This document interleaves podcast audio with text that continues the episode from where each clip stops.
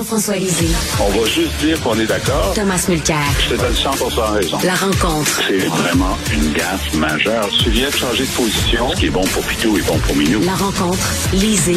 Mulcair.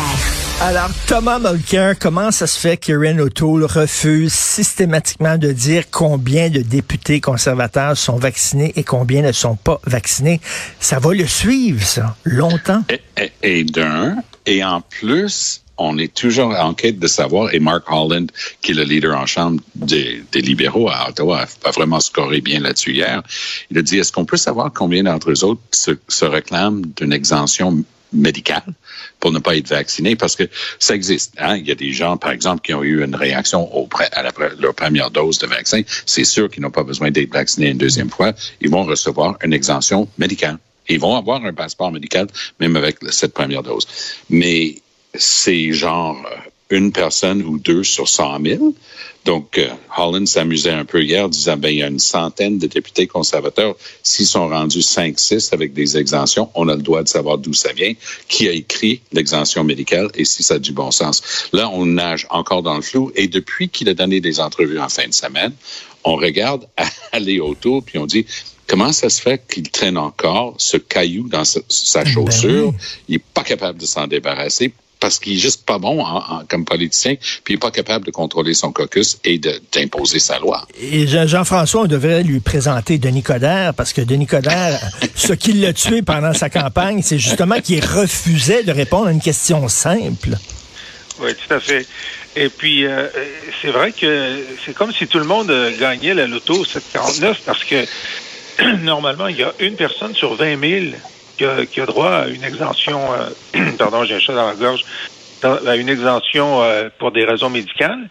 Puis là, il y en aurait, on ne sait pas trop, euh, 10, 15, 20 sur 119. Je veux dire, c'est euh, c'est très grave. Là, il y a des, euh, il y a vraiment un problème médical majeur avec le caucus, oui. euh, le caucus conservateur. On peut en conclure, oui, effectivement. Il faudrait vraiment faire une enquête épidémiologique là-dessus.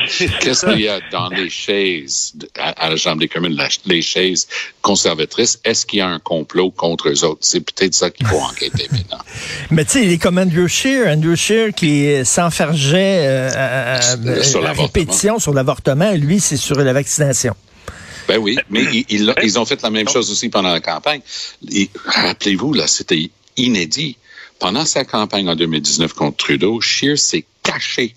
On est en pleine campagne générale, nationale, électorale. Le gars s'est caché pendant six jours parce qu'il ne pouvait pas répondre sur l'avortement.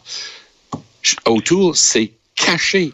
Trois des derniers cinq jours de la campagne électorale 2021, il s'est caché parce qu'il s'était accoquiné avec Jason Kenney en Alberta. C'était une catastrophe, la gestion de la pandémie en Alberta. O'Toole avait déjà dit que c'était la meilleure façon de procéder. Polaï. Kenney est allé s'excuser à 48 heures du vote et pauvre O'Toole, il n'était même pas capable de se présenter devant les micros. Il annulait des, des, des entrevues très importantes. Ça lui a coûté toute chance d'avoir sa propre, son propre gouvernement minoritaire, certes, mais quand même, il a perdu toute chance. C'est exactement le replay de ce que Scheer mmh. a fait deux ans auparavant. Tout à fait. Jean-François, je veux t'entendre sur Nathalie Normando qui réclame 2,5 millions de dollars en dédommagement. Euh, Nathalie Normando, on sait que le procès a avorté parce que ça durait depuis trop longtemps, ça a traîné, mais une des raisons pourquoi ça a traîné, Jean-François, c'est parce que Marc-Yvan Côté, qui était aussi un des co-accusés, ne cessait de multiplier les requêtes, ce qui fait que ça traînait en longueur. Donc, elle, euh, elle n'a pas eu son procès, elle demande 2,5 millions. Tu en penses quoi, toi, qui as souvent dénoncé justement le, les magouilles des libéraux?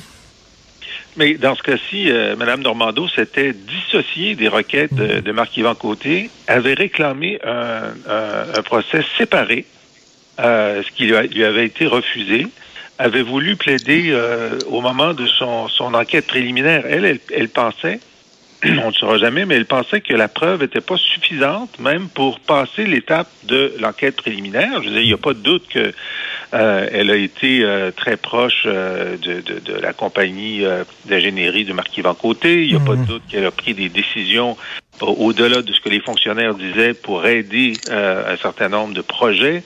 Mais est-ce que c'était criminel? Est-ce que ça allait passer le cap de la de la, présomption d'innocence? Elle avait des bonnes raisons de penser que non, mais c'est la couronne qui a décidé qu'il n'y aurait même pas d'enquête préliminaire pour aller au procès.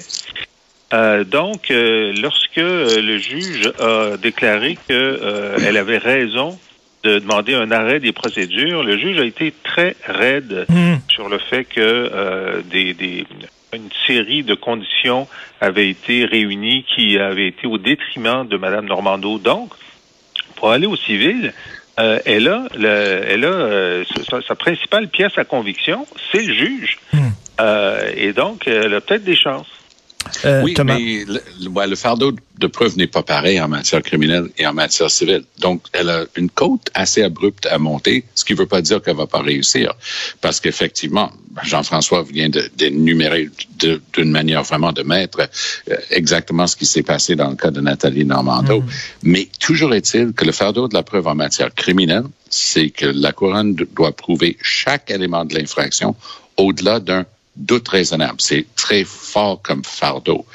Pour ce qui est du civil, le juge doit regarder qui a, qui a plus raison, qui a plus tort. C'est juste l'équilibre, c'est la balance qu'on dit.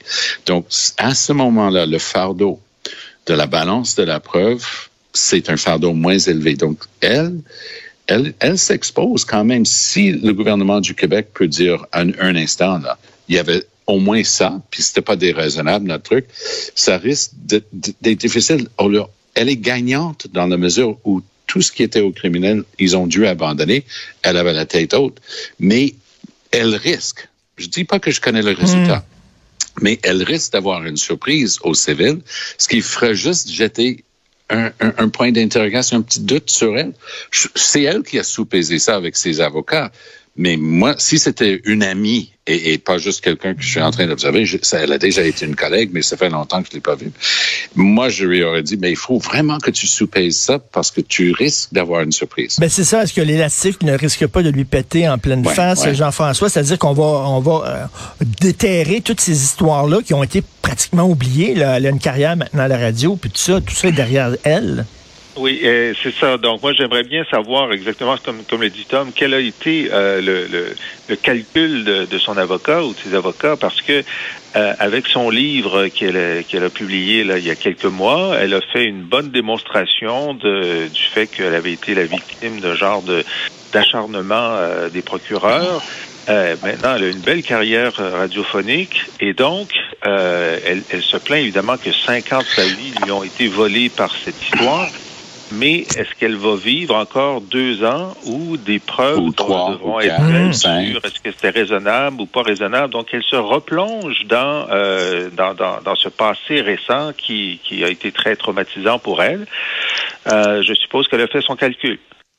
Tout à fait. Euh, Thomas, tu veux nous parler de deux histoires euh, qui euh, impliquent la, langue. Donc, premièrement, l'Université McGill qui a fermé un programme en français et qui l'a annoncé en anglais seulement. Oui, puis les chargés de cours sont en train de capoter. C'était apparemment des cours super.